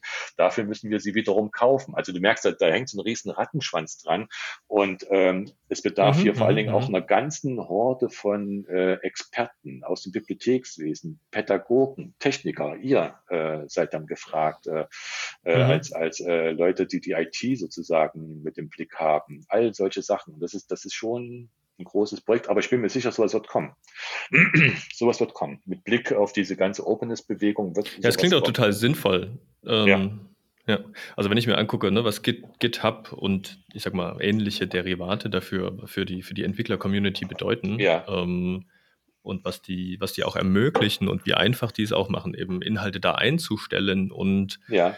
ähm, ne, dieses ganze Thema. Es gibt, es gibt dann halt auch gewisse Standards, wo ich, wo ich, wenn ich mich da tiefer mit beschäftige, klar, ja. das, das, Wissen fällt nicht vom Himmel, das muss ich mir schon angucken, aber ähm, und Konventionen, die halt sagen, wenn ich, wenn ich eine, eine Open Source Software veröffentliche, dann packe ich halt eine README-Datei mit rein, die sagt, wie ich damit umzugehen habe. Ich packe bitte eine Lizenzinformation mit rein, unter welcher Lizenz ich das denn hier veröffentliche. Ja. Und dann gibt es noch ne, ganz viele Meta-Informationen und ich lade dazu ein, ähm, über diese Inhalte zu diskutieren, Verbesserungen vorzuschlagen. Ich habe eine Versionierung drin, ich habe auch ne, ein gesichertes Hosting, wie du sagtest. Ich habe nicht jeder Lehrer hat einen eigenen Webserver, logischerweise. ähm, das, das, macht total Sinn und aus einem ähm, und diese Mischung aus, es ist auch kostenlos. Das ist ja bei, bei GitHub so. Wenn ich das nutze, ist es kostenlos. Das heißt, die müssen sich auch Gedanken darüber machen, wie finanzieren die denn so eine Plattform? Wo, wo kommt denn Geld her? Ähm, ich, ich habe das Gefühl, wir sollten uns, da, wir sollten uns mal unterhalten. ja, also okay. ähm, der Bedarf ist da, das merke ich immer wieder so aus der Community heraus, aber wir als ähm, DEE sind, äh, wir könnten hier, denke ich, tatsächlich auch äh, einen guten Stein ins Rollen bringen, aber das ist halt ein Riesenstein und das ist eine große, große Baustelle und ich äh, hoffe, dass ähm, oder ich wünschte mir, dass wir da ähm, schneller Rande kommen, aber wir, wir sprechen tatsächlich schon längere Zeit über solche Themen, also mindestens ein Jahr, vielleicht sogar länger. Ähm, aber es fehlen bislang äh, entsprechende Förderungen. Wir brauchen dafür irgendwie Geld. Das kriegen wir nicht einfach so geschenkt. Das heißt, wir müssten da Projekte initiieren, aber dafür brauchen wir noch entsprechende Fördertöpfe. Und man braucht natürlich dann auch äh, eine, eine, eine Gruppe von Leuten, die ein großes Interesse daran haben, so etwas aufzubauen und das auch über eine Projektlaufzeit hinaus Geht zu auch fachlich sozusagen. Man braucht dann genau. auch ja. sowas wie ein Geschäftsmodell. Ne? Also wie, wie verdient man mit sowas Geld? Mhm. Ich weiß nicht, wie GitHub Geld verdient. Keine Ahnung, ob man, ob ihr dafür bezahlt oder ähm, könnte ich mir jetzt angucken, ähm, wie das GitHub macht. Ja, nee, die haben, die haben zum Beispiel für, für Unternehmen, ne, wenn du eben nicht als, als Privatperson da was veröffentlichen ah, ja. möchtest oder dann gibt es halt ähm, Unternehmensaccounts ähm, und es gibt auch Derivate, die du selber hosten kannst, wo du sozusagen intern für dein Unternehmen beispielsweise nochmal ja. den, gleichen Dienst, die gleiche Software sozusagen einsetzt, aber halt bei dir gehostet. Ja. ja. Ähm, da, da gibt es Möglichkeiten, wo man sich bestimmt inspirieren lassen, lassen kann, wie sowas geht. Ähm, aber gerade in dem Bildungsbereich, wie gesagt, ich, ich glaube, wir haben ja als Gesellschaft eigentlich ein ureigenes Interesse daran, dass ja. diese Inhalte da sind und verfügbar sind und ich eigentlich nicht ne, für jedes Kind in der Schule ähm, wieder neu dafür bezahlen müsste, ähm, ja. sondern wenn dieses Geld als Gesellschaft ausgegeben wird, dann kann es doch in solche sich denn, also ne, in, in, könnte es doch auch in so eine Plattform fließen. Und dann, ich, ich stelle jetzt mal eine steile These auf, wenn wir einen Bruchteil von dem nehmen, was jährlich in, äh, in, in gedruckte Bildungsressourcen äh, fließt, dann kann man, glaube ich, eine richtig schöne Plattform bauen. Da stimme ich dir zu. Ähm, aber es hat natürlich auch wiederum Effekte auf unsere gesamte äh, Gesellschaft, auf unsere Wissensgesellschaft, äh, weil es tatsächlich dann um die Fragen von Qualität geht. Und was, was machen wir mit den Verlagen? Verlage haben eine Existenzberechtigung. Also die machen äh, absolut, absolut. Die, die machen einen guten genau. Job. Ne? Ähm, und wie, wie können wir die mitnehmen, ohne dass wir die verlieren? Das wäre schlimm, wenn wir auf einmal ein Verlagssterben hätten. Gut, bei manchen Verlagen wäre es vielleicht nicht ganz so schlimm wie bei anderen. Ich sage jetzt keine Namen. aber ich glaube, äh, das ist, das ist so dieses grundsätzliche Thema, ne, was, was in der Digitalisierung irgendwo drinsteckt. Ne? Ja. Geschäftsmodelle und ändern sich und, und verändern sich und ähm, dieses, wie soll ich sagen, diese, diese Skills, die auch in Verlagen drin stecken, ne? ähm, Inhalte aufzubereiten, eine Qualitätssicherung zu haben, diese, das Pädagogische und so weiter und so fort, diese, diese Skills sind ja nach wie vor notwendig. Die Frage Ja. ist, worin besteht denn der, der eigentliche Mehrwert? Besteht er darin, dass ich auf Herrschaftswissen sitze, was niemand anderes haben darf ne? und was ich nur käuflich erwerben kann? Oder steckt der vielleicht in, der, in einer Dienstleistung drin oder in, ne, die, die ich eigentlich erbringe rund um diese Inhalte, was ja für uns als Agentur genau das Gleiche ist. Wir sitzen, wir verdienen nicht damit Geld, dass wir Neos an sich zum Beispiel ne, verkaufen, sondern wir verdienen mit der Dienstleistung Mhm. Geld, ähm, Neos an bestimmte Anwendungsfälle anzupassen. ne? Ja. Ja. Wobei ich nicht glaube, dass Verlage äh, Herrschaftswissen horten. Im Gegenteil, also Verlage haben ein originäres Interesse daran, kein Herrschaftswissen äh, zu horten, weil wenn ich Herrschaftswissen nehme, dann haben das ja nur ganz wenige. Aber für einen Verlag ist es natürlich interessant, dass das ganz viele haben. Je mehr ich äh, davon verkaufe, desto mehr Umsatz mache ich äh, und verdiene damit halt auch Geld und äh, kriege als Verlag. Dann ist das, dann ist das vielleicht der falsche Begriff. Ja, Hm. Ja, denn, aber was ich ja meine, ist sozusagen, das Wissen wird unter, nur unter meinen Bedingungen zugänglich Ja. oder verteilt oder so. Ne? Ja, es ist, es ist ein bisschen, wie soll ich sagen, etwas grotesk. Wir kriegen eine in, in Deutschland eine allgemeinbildende Schule gratis, äh, die der Steuerzahler bezahlt. Ähm, dann äh, kriegen wir ein Studium, häufig auch noch ähm, relativ kostengünstig, sage ich mal, vielleicht nicht immer gratis, ähm, was auch irgendwie steuerlich getragen wird. Also die Hochschulen werden ja ähm, von, von den Ländern äh, finanziert Mhm. und vom Bund und ähm, dann äh, entwickeln wir da eine Community von Leuten, die viel über spezielle Themen wissen, die Fachexperten, ähm, seien es jetzt äh, wissenschaftliche Mitarbeiter oder Professoren, die dann auch noch äh, aus dem Staatssäckel bezahlt werden. Ich möchte das, das System nicht in Frage stellen. Ich finde, es ist richtig, dass der Staat das bezahlt. Ähm, äh, weil so eine gewisse Mhm, Neutralität mhm, auch gesichert werden kann. Aber dann äh, kriegen die äh, kriegen Verlage das Wissen, was äh, Professoren zum Beispiel da in geförderten Projekten arbeitet haben und dürfen dieses Wissen, was praktisch komplett äh, von von uns allen getragen wurde, äh, verkaufen, können damit Geld verdienen. Das ist, das ist tatsächlich irgendwie suspekt. Ähm, ich habe vorhin gesagt, die Verlage leisten natürlich eine gute Arbeit. Die kümmern sich um die Distribution, die packen das in schöne Buchdeckel, ähm, die kümmern sich darum, dass das in die Bibliotheken wandert, dass das sozusagen die Leute auch nutzen können. Ähm, sie kümmern sich um das Lektorat Mhm, mhm. und sichern nochmal nach. Also es sind alles auch wichtige Prozesse, wo der Verlag tatsächlich auch eine wirkliche Arbeit hat und auch ein Recht hat daran Absolut, zu verdienen. ja. Ja, ich will jetzt nicht das Verlagwesen schlecht. Was es auch in machen. Zukunft geben soll. Ne? Also ich, ich, Ja. ich will das ja gar nicht wegreden, dass es, dass Ja. es Schulbücher geben darf, um Gottes Willen. Also, ähm, da, aber ich glaube, dass das Denken von der, was ist denn der Wert sozusagen und den ich bezahle, ne? das ist eben, dass ich ein gut zusammengestelltes Buch dann erhalte und nicht überhaupt den Zugang zu dem Material, was da drin ist. Den Mhm. sollte ich hoffentlich auch auf frei zugänglichem anderem Weg. Das wäre so ein Traum von mir, das wäre so ein Wunsch. Jetzt hat ein Stück gefehlt. Äh, Ich war gerade, also einer von uns beiden war gerade raus, hat mir gerade gesagt, Lost Connection. Ähm, und bei mir ist ein aber du bist wieder Strich. da. Ich Oh, ein wieder langer da. Strich. Wo, wo, wo hatte ich Also- dich verloren? Äh, nee, du hast gerade noch von den Verlagen gesprochen, aber das ist auch mein, nee, nee, das ist mein Schweigen. Das ist nur mein Schweigen. Alles gut. Also bei einer Minute, einer Stunde und äh, elf kommt dann mal. Naja, gut, die, die, die Zuhörer und Zuhörerinnen, die es bis hierhin ausgehalten haben, äh, die überleben vielleicht auch die, die 30 Sekunden Verwirrung jetzt. Schneidest du nicht? Nö, warum? Okay, cool. Wir schneiden unsere Podcasts nochmal. ja, Ja, also der hier geht, äh, der, der, der Theo geht da gerne nochmal drüber und macht ein bisschen Audio, dass wir noch ein bisschen äh, ne, klarer und äh, sauberer klingen. Da, der, macht da, der macht da so Magie. Äh, ja, Feenstaub. aber meistens ist es, ja, meistens ist es äh, One Take. Also wir schneiden Okay. vorne Ah, unser ja. Vorgeplänkel ab, dann kommt mein Intro und Okay. wenn jetzt nicht was ganz Schlimmes passiert und so ein Hänger, das ist. Ja. Äh, gut, also ich habe, äh, ich, ich wollte gerade darüber sprechen, dass, dass ich die Arbeit der Verlage im Sinne von, ich, ich stelle ein zusammengestelltes Schulbuch zum Beispiel zur Verfügung, ähm, total wichtig finde und auch in Zukunft sollte das weitergehen. Also sowas Ja. on demand zum ne, bestellen und kaufen zu können, ähm, finde ich total gut.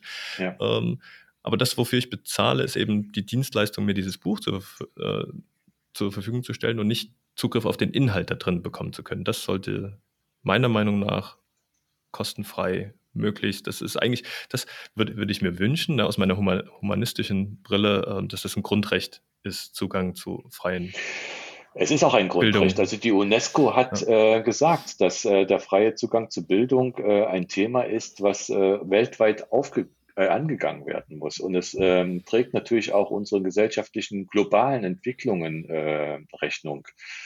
Wenn wir Gesellschaftsschichten verlieren, wenn wir Regionen verlieren, also was weiß ich, äh, Entwicklungsländer verlieren als Regionen oder Gesellschaftsschichten verlieren, nämlich äh, mal Menschen, die äh, in Deutsch, Deutschland nicht gut lesen und schreiben können, aus welchen Gründen auch immer, dann verlieren wir hier tatsächlich ähm, vieles. Und zwar nicht nur die sogenannten Human Resources im Sinne von Humankapital für das Kapital für den Kapitalismus, ja, um es mal ganz krass zu formulieren, geht flöten, sondern äh, wir verlieren auch, äh, was äh, demokratische Prozesse angeht, enorm. Ähm, also wir hatten letzt, mhm. die letzten vier Jahre diese große Debatte über Fake News und äh, die Notwendigkeit, sich auch mit Inhalten äh, auseinanderzusetzen, egal von welcher Koryphäe sie äh, getwittert werden. Und wenn wir mhm. es verpassen, den Menschen Zugang zu Bildung einzuräumen und sie auch zu unterstützen, äh, sich zu bilden, dann müssen wir uns nicht wundern, wenn wir in äh, Staaten abdriften, die wir gar nicht haben wollen. Also ich bin jetzt ganz weit weg von diesem Thema äh, fit für den Profit, wie das mal ein Erwachsenenbildner sagte, sondern äh, ganz bei ganz rudimentären Sachen wie Demokratie oder Gesundheit. Also wenn wir uns die Corona-Diskussion mhm. anschauen mhm. und die damit verbundenen Entwicklungen, ähm, welche trüben Argumente da hervorgekramt werden oder auch wie dreist äh, gute, fundierte wissenschaftliche Argumente verdreht werden, damit man äh, sagen kann, das ist alles äh, von äh, großen äh, amerikanischen Softwarefirmen eingetütet.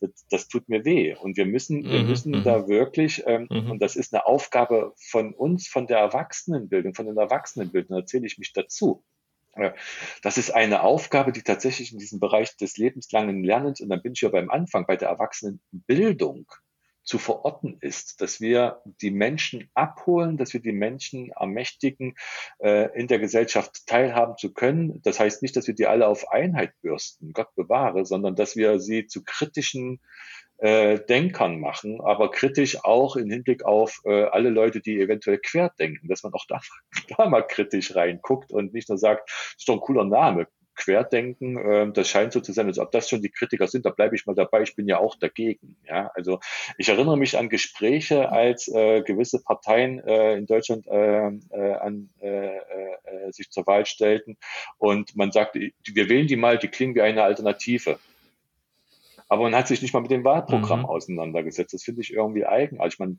ich find, wir haben Wahlfreiheit und man darf ja wählen, was man möchte, solange die Parteien äh, äh, sich dem Grundgesetz verpflichten und die das nicht tun, die werden ja auch gar nicht so weit zugelassen, wenn ich richtig informiert bin.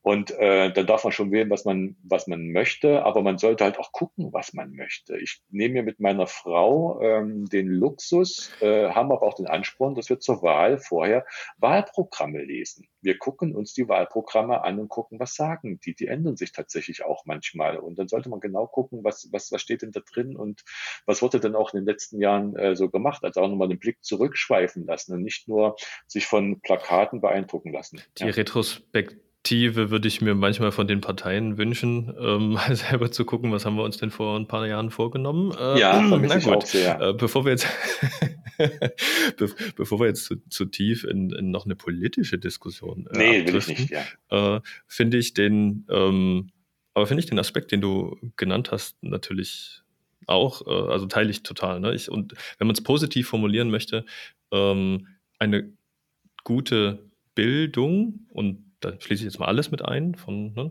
angefangen Kindesalter bis äh, dem lebenslangen Lernen.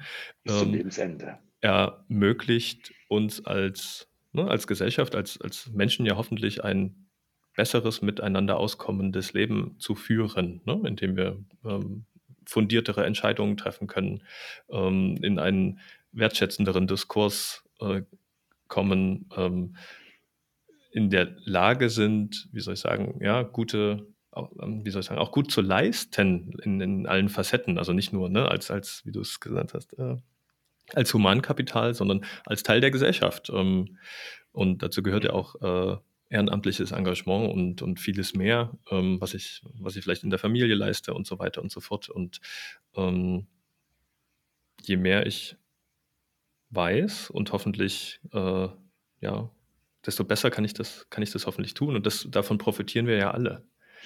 Ähm, ja, je mehr ich weiß, desto mehr Fragen habe ich auch. Das hat sozusagen, sozusagen den, den Nachteil. Je mehr wir wissen, desto mehr wissen wir, was wir nicht wissen auch. Ähm, mhm. Oder haben zumindest ein Gefühl dafür, was wir nicht wissen. Aber ich finde, Bildung ist wichtig und äh, Bildung zum Beispiel auch als ein Aspekt, äh, der für mein Gefühl häufig äh, nicht benannt wird. Vielleicht, weil es den Leuten selbstverständlich ist, aber vielleicht wird es auch vergessen. Bildung, um Brücken zu bauen und Ängste abzubauen. Also ich beobachte es bei meinen Kindern. Wir haben ja äh, beide ja. zwei Töchter, meine sind zwei und vier Jahre und ähm, ich finde es großartig, wie meine große und meine kleine Tochter sich die Welt einatmen. Die saugen die auf wie ein Schwamm und ich stelle mir Fragen. Mittlerweile äh, die Vierjährige gefragt, ob jetzt alles stirbt, auch das Weltall, als ob auch das Weltall sterben kann. Und ich denke, boah, mit vier Jahren so solche Fragen zu formulieren, ist großartig, aber es geht auch kleiner. Gestern auf dem Spielplatz spielte meine Tochter ganz unvoreingenommen mit Kindern aus verschiedenen Nationalitäten. Unter anderem waren da auch russischsprachige Kinder dabei, die sie nicht gut verstand. Ähm, aber sie hat dann versucht, mit denen in Kontakt zu treten. Und ich habe ihr dann gesagt, das hast du wunderbar gemacht, Io. Ich freue mich so, dass du da keine Berührungsängste hast und dass du diese Kinder einfach zutextest und das ignorierst, dass die sich erstmal nicht verstehen. Mhm. Und so hat doch Spaß gemacht. Wir haben doch dann Restaurant ja. gespielt. Ich weiß nicht, ob die Restaurant gespielt haben, aber sie haben dann was gemeinsam gespielt. Und ich finde, es ist total klasse, wenn man sich ähm, so der Welt nähert, nicht nur den Menschen, sondern der Welt. Also wo kommen denn Ressentiments her gegenüber fremden ja. Kulturen? Es ist doch häufig Angst und Unwissenheit. Mhm. Und wenn wir wissen... Äh, Angst vom Unbekannten, genau. Ja, Angst mhm. vom Unbekannten. Wenn wir wissen, was das Unbekannte, dass das Unbekannte gar nicht gefährlich ist und uns nichts Böses möchte, dann brauche ich auch dafür keine Angst haben. Und ich habe tatsächlich, ähm, ich weiß nicht, ob ich das in dem Podcast, ob ich jetzt zu sehr aus dem Nähkästchen plaudere, ähm, auch schon erlebt auf dem Spielplatz, äh, dass äh, mich Eltern darauf hinwiesen, dass unsere Töchter ein bisschen zu leger sind bei der Auswahl ihrer Kontakte und ein wenig zu offen. Was ist hier los? Warum? Ehrlich, naja, ja? es gibt halt, es gibt halt auch böse Menschen auf der Welt. Deswegen.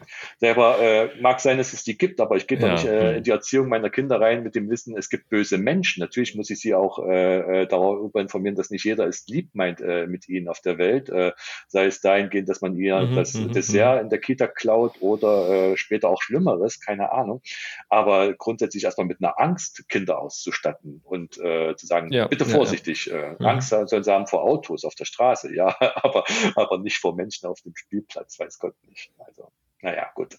Also da denke mhm. ich, ist tatsächlich, das ist auch Bildung und, ähm, und das, das sind so ganz, ganz wichtige zentrale Aspekte, die wir wirklich immer wieder auch im Blick haben müssen als Menschen. Und es ist schwierig für den Einzelnen, für mich, vielleicht auch für dich und für alle andere, äh, diese Flecken auch wahrzunehmen. Also woher kommen denn Ängste? Warum ist mir denn auf einmal ein äh, Mensch suspekt, der nicht so ist wie ich? Warum, warum habe ich da auf einmal solche äh, Berührungsängste? Wo kommt das her? Sind die berechtigt oder sind das einfach auch äh, schlichtweg Vorurteile, die unbegründet sind? Naja, gut. Jetzt höre ich auf damit. Aber es ist mir ein Herzensanliegen, wie du merkst. Äh, und äh, ich glaube, wir könnten uns hier durchaus noch äh, weiter drüber unterhalten. Äh, mit dem Blick auf die Uhr sage ich aber mal, ich glaube, wir haben eine schöne Unterhaltung jetzt geführt. Und ich, also ich hätte Lust auf eine weitere Folge mit dir. Ich glaube, wir haben einige Themen gestreift, äh, die wir auch in einer zukünftigen Folge dann mal vertiefen können. Äh, Gerne. Ich wusste nicht, was auf wir, mich zukommt. Ich, ich bin jetzt angenehm überrascht. Und, dass es auch noch an einem Stück passiert ist. Auch das äh, ich habe gerade ein bisschen auf meine äh, Notizen ge geschielt, um mir nochmal vor Augen zu führen, was, wo wir heute überall vorbeigekommen sind. Das war ja eine ganze Menge. Also wir, haben ja, wir sind ja eingestiegen, ne, weil WB Web als ein, als ein Projekt, äh, wo wir tatsächlich zusammenarbeiten. Ähm, Jawohl. Du als, als Redaktionsleiter, ähm, der an, an, an Neos arbeiten, ne? als, als ein System, was, was wir damit äh, mitentwickeln. Und mhm. ähm, Vielleicht reden wir in einer anderen Folge mal über, über Erfahrungen aus Kundensicht äh, in einer, äh, in so einer Beziehung. Da haben wir ja auch schon äh, interessante äh, Dinge zu berichten, sage ich mal, Dinge zu dann, berichten. Dann lade ich ähm, mein Team noch mit ein. ähm, ja, und mal so ein, aus, aus deiner Perspektive ähm, gehört zu haben, ähm, was, was da so dazugehört zu diesem ganzen Bereich Erwachsenenbildung, ähm, Open, die Diskussion, ne? Open Source, Open Education, ähm, freier Zugang zu Bildung, zu, zu Lernressourcen, ähm, was Digitalisierung da in dem Bereich äh, ermöglicht und, und, und auch verändert, äh, worauf man sich einstellen muss. Und ähm, ja, jetzt am Schluss nochmal ein kleiner philosophischer Streifzug durch äh, äh humanistische Menschenbildung. Äh, vielen lieben Dank, lieber Lars, äh, für dieses Gespräch. Ich bin sehr schön. gespannt, was unsere Zuhörerinnen und Zuhörer dazu uns an Feedback schicken. Ja, ich werde dich auf jeden Fall darüber informieren, was so zurückgekommen ist. Ich wollte äh, gerade sagen, schick's mir gern ungefiltert, äh, würde mich auch interessieren. Wir machen ja auch einen Podcast mit dem, wie ich finde, schönen Titel Potenzial mit 3L, wie lebenslanges Potenzial, Lernen. Ne? Potenzial, lebenslanges Lernen. Äh, aber wir machen keine Uncut-Version, ähm, weil wir, äh, also wir haben noch nie einen Uncut hinbekommen, vielleicht liegt's daran. Ähm, und wir machen auch keine Podcasts von 90 Minuten. Also wir versuchen, die tatsächlich auf äh, eine deutlich kürzere Zeit zusammenzuschrumpfen, weil ich nicht weiß, ob 90 Minuten äh, auf Dauer gut funktionieren. Aber ihr scheint ja gute Erfahrungen damit gemacht zu haben. Wir haben gute Erfahrungen damit gemacht, das so zu machen, wie es sich gut anfühlt, tatsächlich. Ähm, und nicht ja. künstlich zu beschränken. Und das ist manchmal ein bisschen gehetzt gewesen in der Vergangenheit. Und jetzt, ja, probieren, jetzt mal, probieren wir das mal so. Äh, wer sollte sich euren Podcast anhören?